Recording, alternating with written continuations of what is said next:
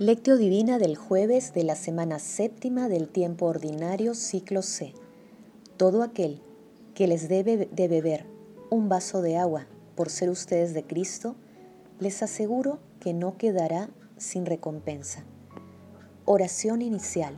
Santo Espíritu de Dios, amor del Padre y del Hijo, ilumínanos con tus dones para que podamos comprender los tesoros de la sabiduría que Jesús nos quiere revelar en este día. Otórganos la gracia para meditar los misterios de la palabra y revélanos sus más íntimos secretos. Madre Santísima intercede ante la Santísima Trinidad por nuestra petición. Ave María Purísima, sin pecado concebida. Paso 1. Lectura. Lectura del Santo Evangelio según San Marcos capítulo 9 versículos del 41 al 50. En aquel tiempo dijo Jesús a sus discípulos, Todo aquel que les dé de beber un vaso de agua por ser ustedes de Cristo, les aseguro que no quedará sin recompensa. El que escandalice a uno de estos pequeños que creen en mí, más le valdría que le ataran al cuello una gran piedra de moler y lo arrojaran al mar si tu mano te hace caer, córtatela. Más te vale entrar manco en la vida que ir con las dos manos al infierno, al fuego que no se apaga. Y si tu pie te hace caer, córtatelo. Más te vale entrar cojo en la vida que ser arrojado con tus dos pies al infierno. Y si tu ojo te hace caer, sácatelo. Más te vale entrar tuerto en el reino de Dios que ser arrojado con tus dos ojos al infierno donde el gusano no muere y el fuego no se apaga, pues todos serán salados con fuego. Buena es la sal, pero si la sal se vuelve insípida, ¿con qué la sazonarán? Tengan sal en ustedes y vivan en paz unos con otros. Palabra del Señor, gloria a ti, Señor Jesús. Siembren semillas de justicia, cosechen con lealtad labren el campo nuevo, que están a tiempo de buscar al Señor, hasta que venga y les dé la lluvia conveniente. El pasaje evangélico de hoy tiene dos segmentos bien definidos. El primero en el versículo 41 está referido a la recompensa que recibirán quienes apoyen la misión de los consagrados a Dios. Este texto se encuentra también en Mateo capítulo 10, versículo 42.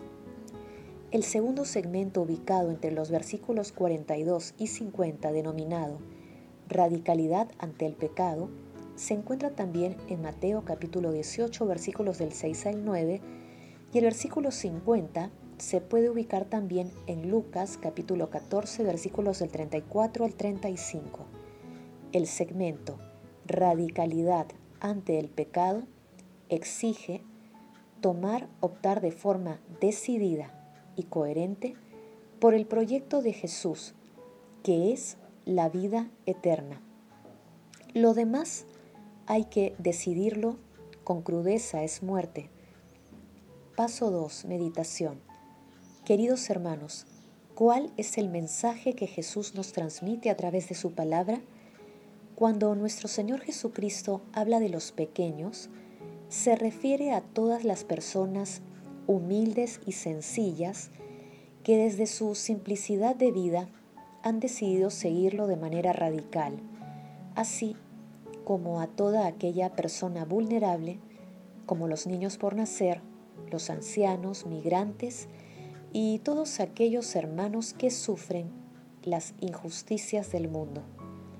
Para nuestro Señor Jesucristo los pequeños encarnan los valores del Evangelio y hacen patente su presencia entre nosotros.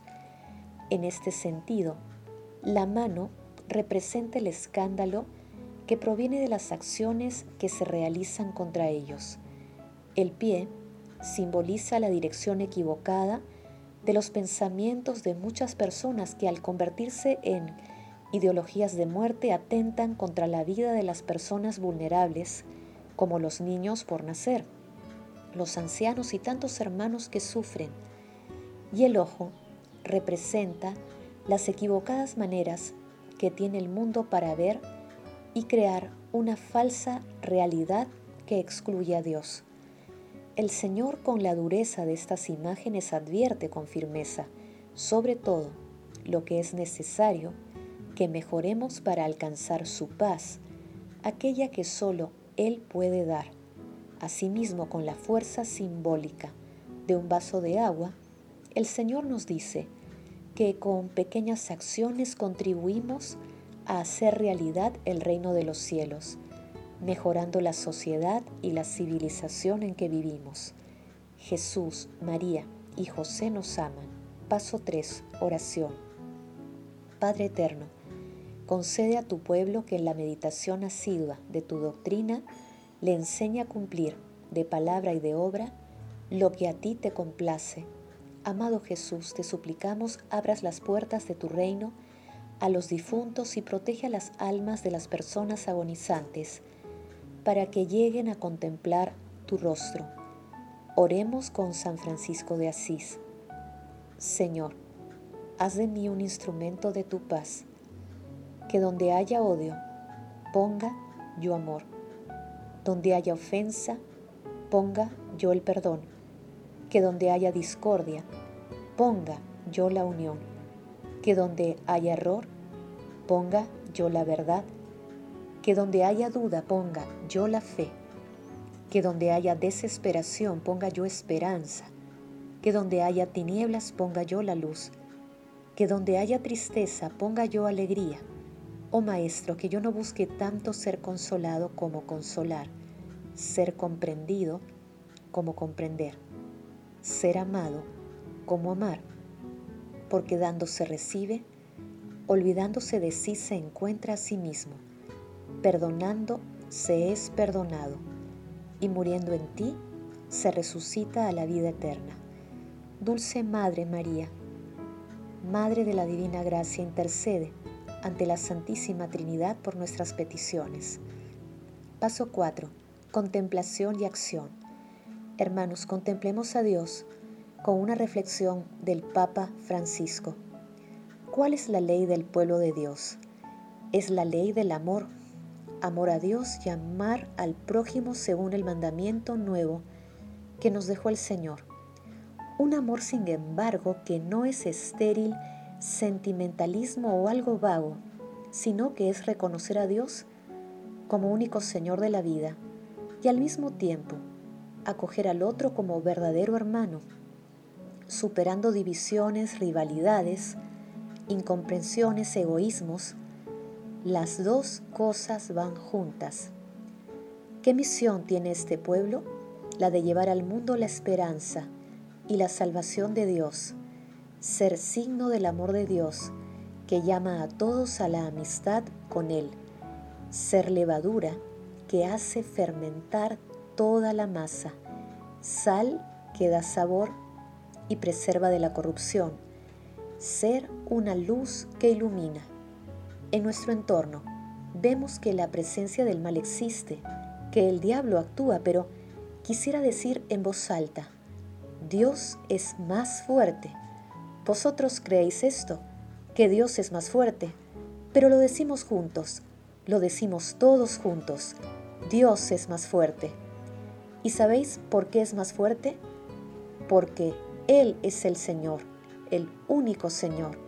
Y desearía añadir que la realidad a veces oscura, marcada por el mal, puede cambiar si nosotros, los primeros, llevamos a ella la luz del Evangelio, sobre todo con nuestra vida.